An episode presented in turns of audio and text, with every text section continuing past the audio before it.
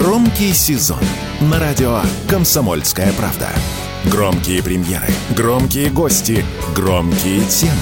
Весь мир услышит Россию. Весь мир услышит радио «Комсомольская правда».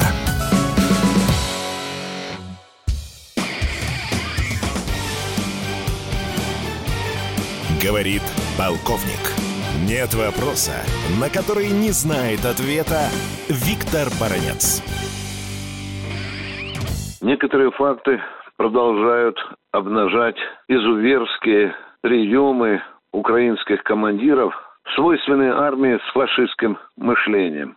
Чему это я говорю? Да я говорю это к тому, что пленный украинский солдат признался нашим следователям, рассказал о том, как поступают украинцы с нашими пленными.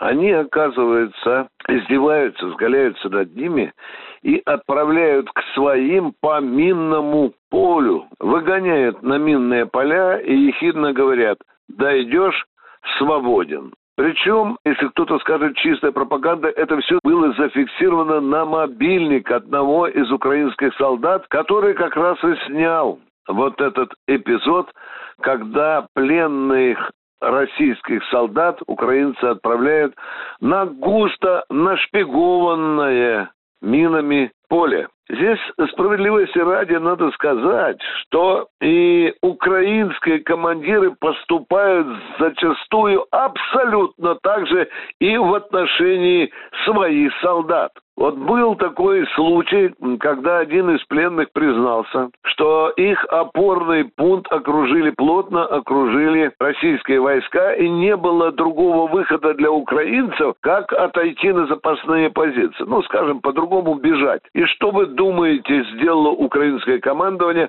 Оно захлопнуло своих же военных в так называемом минном мешке. Вот этих украинских солдат и офицеров, которые было решили отойти назад, уйти с занятых позиций, их просто заперли в этом минном мешке, и они десятками рвались на своих же украинских минах. И вот здесь нельзя не обратить внимание еще на один факт, который, в общем-то, как шило из украинского мешка, постоянно вылезает. Это вопрос о том, как относятся к анализу содержания пленных Международный Красный Крест. Вот недавно группа российских бойцов, находившихся в плену, вернулись домой. И они рассказали, что когда приезжают специалисты Международного Красного Креста, и когда они пытаются беседовать с российскими военнопленными, то над головой российского военнопленного стоит с автоматом грозный, как зверюка бандеровец. Причем украинцы заставляют говорить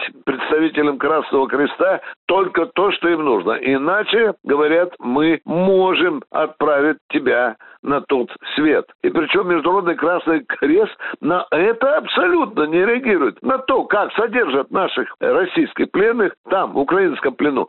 Зато с какой же въедливостью, настырностью они посещают заведения, где содержатся украинские военнопленные. Тут вам и матрасик пощупают, и кашку поедят, которую кормим украинских пленных, и поинтересуются, оказывается ли медицинская помощь, и ходят ли эти украинские военнопленные три раза на прогулку. В общем, все как в хорошем санатории. А вот о том, как наши содержатся в сырых, продуваемых подвалах, на полу, с одноразовым питанием, с избиением. На это почему-то Международный Красный Крест не обращает внимания. Да что там говорить об отношении украинских командиров к своим солдатам? Ведь вы посмотрите, сколько пленных жаловались на то, что поле, усыпанное трупами погибших украинских солдат, не уменьшается. Эти трупы лежат там месяцами,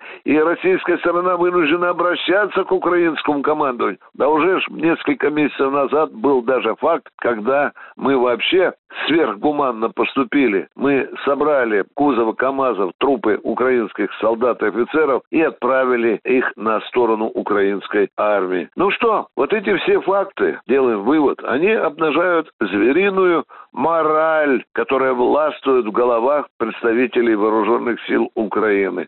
Ну что тут еще сказать? Эта мораль явно замешана на звериной идеологии бандеровщины. Виктор Баранец, радио «Комсомольская правда», Москва. Говорит полковник. Нет вопроса, на который не знает ответа Виктор Баранец.